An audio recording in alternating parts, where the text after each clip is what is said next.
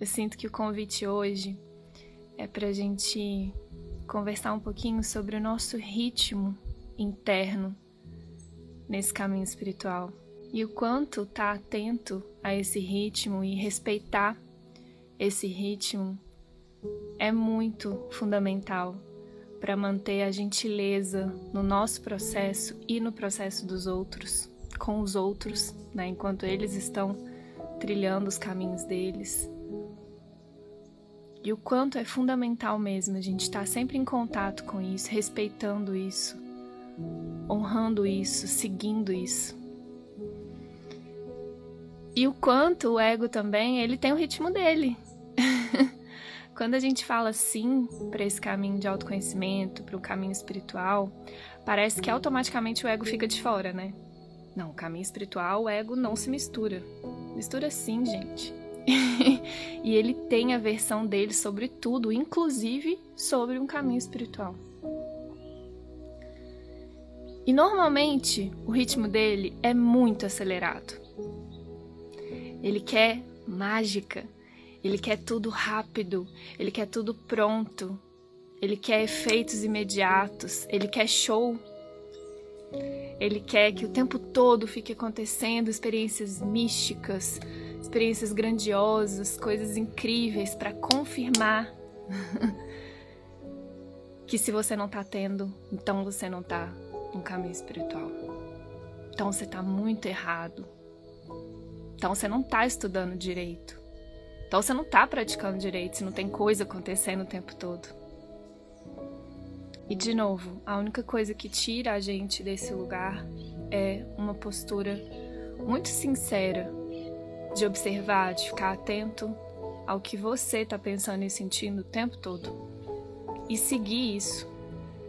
E nas pequenas coisas, assim, de forma bem prática, né? Como que eu coloco isso, né, em prática?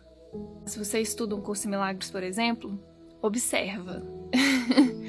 você tá em uma lição e o ego tá falando: "Nossa, você ainda tá na lição 179? São 365, hein? Olha o tanto que falta." Ou então, nossa, você não fez a lição direito hoje, hein? você tem que estudar mais, você tem que praticar mais.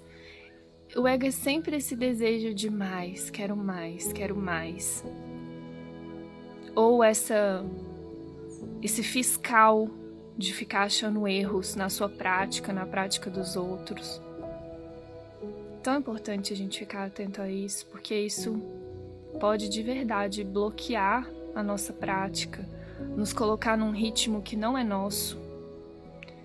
E aí, o processo, esse processo de despertar, esse caminho espiritual vai ficando tão sofrido, com tanto esforço, tão sem sentido, né? A gente não sente nada. E a gente coloca a culpa no Espírito Santo e fala: como assim? Tô aqui fazendo minha parte, sei lá, meditando todos os dias, estudando todos os dias e não tô sentindo nada. Porque você não tá ouvindo o professor certo. Você não tá ouvindo o Espírito Santo. Você tá cedendo a guiança do ego mesmo pro caminho espiritual, a versão dele do que é um caminho espiritual. É muito importante mesmo a gente ficar atento. Sem contar o quanto ele gosta de olhar para o lado, né, amores? Aquele bichinho, aquela praguinha que tem na nossa mente chamada comparação. Comparação é uma estratégia do ego para nos manter separados uns dos outros. E não importa se é uma comparação negativa ou positiva. Ainda está dentro da, da dualidade. Pensa, para eu ter com o que me comparar, eu tenho que ter dois. Porque na unidade não tem comparação. Não tem diferenças. Então vou comparar o que com o que?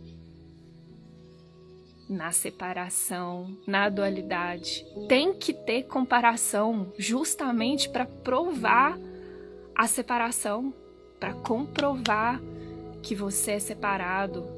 E a grande armadilha da comparação é que ela é dual. Em momentos você vai estar tá bem na fita, outros momentos você vai estar tá muito mal na fita. e pode pegar alguma pessoa, sempre vai ter alguma coisa que você é melhor que ela e alguma coisa que você é pior que ela aqui no mundo. E o ego usa e abusa disso, inclusive nesse caminho espiritual. Ah lá, tal pessoa tá tendo um tanto de milagres, eu não. Ah lá, tal pessoa tá dedicada, tá sentindo paz e eu não. Ah lá, tal pessoa tá fazendo um tanto de coisa e não tá sentindo paz. Eu tô. Entende, gente? Essa é uma grande, grande, grande armadilha. A gente precisa mesmo ficar muito atenta a ela. Muito atenta.